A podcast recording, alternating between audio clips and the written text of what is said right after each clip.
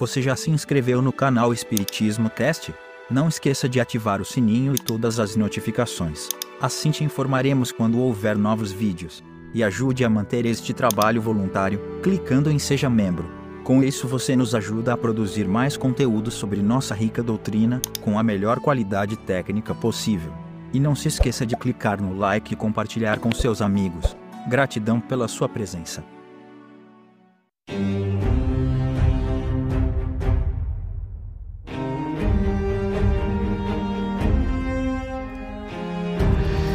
Meus amigos minhas amigas, como é que vocês estão? Sejam muito bem-vindos a mais um episódio onde estudamos a obra fundamental, o que é o Espiritismo, que é, na verdade, um manual rápido, um resumão do, da doutrina espírita feita pelo próprio Allan Kardec. Nós estamos na parte do segundo diálogo, onde ele está conversando com um cético. Então, hoje nós vamos falar sobre elementos de convicção.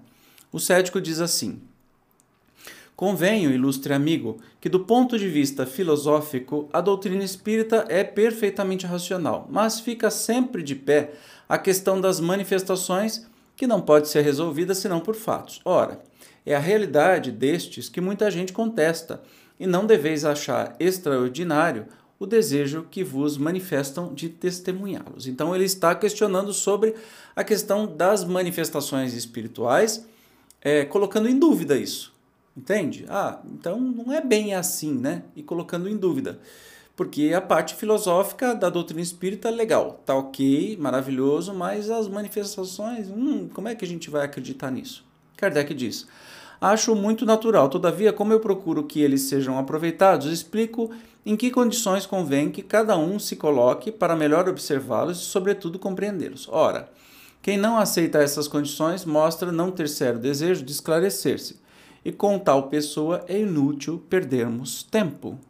Convireis, também, que seria singular que tão racional filosofia tivesse saído de fatos ilusórios e controvertidos. Em boa lógica, a realidade do efeito implica da causa que o produz. Se um é verdadeiro, a outra não pode ser falsa, porque, onde não há árvores, não se pode colher frutos. Nem todos, é certo, testemunharam os fatos, porque não se coloca rã nas condições precisas para observá-los, não tiveram a paciência e a perseverança exigidas. Mas isso também se dá com todas as ciências. O que uns não fazem, é feito por outros. Todos os dias, aceitamos o resultado dos cálculos astronômicos, sem que nós mesmos os façamos. Seja como for, se achais a filosofia boa, podeis aceitá-la como aceita rieis outra qualquer conservando vossa opinião sobre as vias e meios que a ela conduziram, ou, ao menos, não a admitindo senão a título de hipótese, até mais ampla constatação. Os elementos de convicção não são os mesmos para todos, o que convence a uns não produz impressão alguma em outros, assim sendo, é preciso um pouco de tudo. É, porém, um engano crer-se que as experiências físicas sejam o único meio de convencer.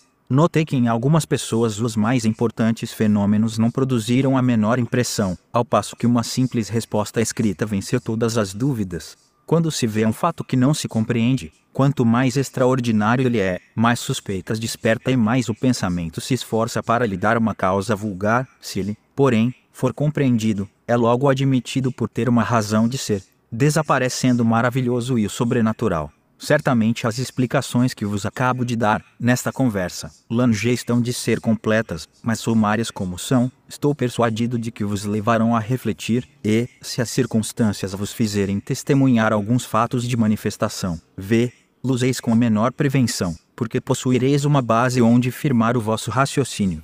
Há duas coisas no Espiritismo: a parte experimental das manifestações e a doutrina filosófica. Ora, eu sou todos os dias visitado por pessoas que ainda nada viram e creem tão firmemente como eu, pelo só estudo que fizeram da parte filosófica. Para elas, o fenômeno das manifestações é acessório. O fundo é a doutrina, a ciência.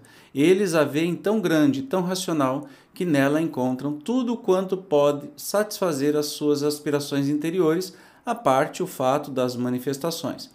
Do que concluem que, supondo não existissem as manifestações, a doutrina não deixaria de ser sempre a que melhor resolve uma multidão de problemas reputados insolúveis. Eu vou fazer um parênteses aqui, que é exatamente o que me aconteceu.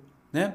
Eu vim é, para a doutrina espírita pela lógica e pela filosofia, e não pela curiosidade das manifestações. Como Kardec disse, essas convicções podem ser formadas. Para mim, o livro Nosso Lar me trouxe assim elucidações que eu tinha deixado de ser católico porque questionei um monte de coisa, se quebrou a minha fé. E o nosso lar me trouxe de volta. Eu, se quebrou a minha fé até na existência de Deus, tá? De Deus, de vida é, após a morte, etc. e tal. E o livro Nosso Lar me trouxe com uma força é, de me convencer absolutamente. E aí que eu entrei de cabeça na doutrina espírita. Eu vim pela, pelo fato lógico, pelo raciocínio e não pelas manifestações. Ah, então tem manifestação de espírito, se o espírito fala isso, fala aquilo. Não, eu vim pela doutrina filosófica. Cada um vem por um lado do jeito que acha interessante. Quantos me disseram que essas ideias estavam em germe no seu cérebro, conquanto em estado de confusão? O Espiritismo veio coordená-las, dar-lhes corpo, e foi para eles como um raio de luz. É o que explica o número de adeptos que a simples leitura de O Livro dos Espíritos produziu. Acreditais que esse número seria o que é hoje, se nunca tivéssemos passado das mesas giratórias e falantes. Aí o cético diz: O senhor tinha razão de dizer que das mesas giratórias e falantes saiu uma doutrina filosófica. E longe estava eu de suspeitar as consequências que surgiram de um fato encarado como simples objeto de curiosidade.